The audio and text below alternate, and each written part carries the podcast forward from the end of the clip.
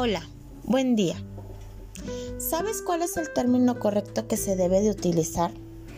Si discapacitado, persona con discapacidad o capacidades diferentes.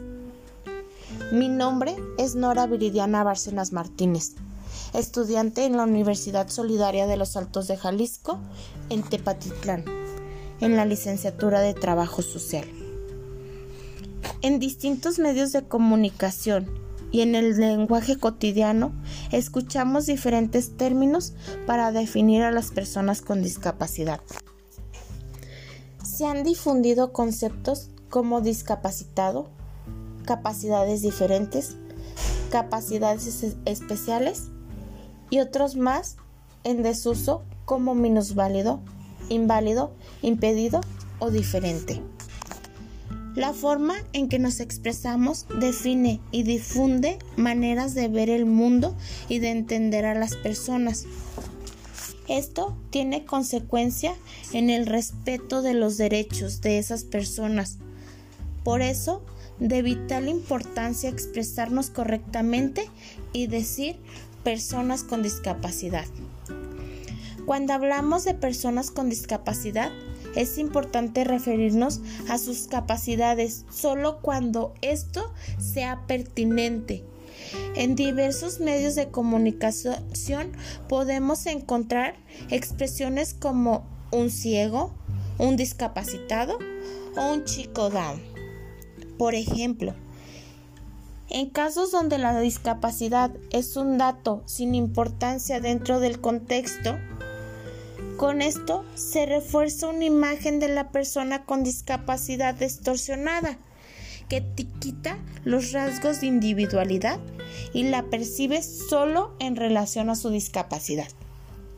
Por otra parte, al referirnos a una persona en particular, lo correcto es llamarla por su nombre, como a cualquier otro individuo, en caso de que debamos referirnos a la discapacidad, la expresión correcta es la persona con discapacidad.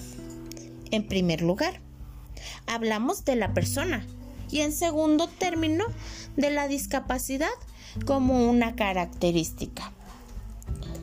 La expresión persona con discapacidad proviene del modelo social de la discapacidad que pone en primer lugar a la persona y dice que la persona tiene discapacidad, una característica de la persona entre muchas otras. Desde esta visión, la discapacidad queda definida por la relación de la persona con las barreras que le pone el entorno. Esta terminología está sustentada por la Convención Internacional sobre los Derechos de las Personas con Discapacidad y lo importante es que las mismas personas con discapacidad han sido las que participaron en su formulación. Por su parte, hablar de capacidades diferentes es un eufemismo que no reconoce la diversidad, ya que al fin y al cabo todos tenemos capacidades diferentes. El concepto proviene de una campaña electoral mexicana y carece de sustento académico o de reconocimiento entre las organizaciones de la sociedad civil especializadas. No está de más aclarar que en todos los casos el uso de diminutivos denota una disminución en la valoración de las personas.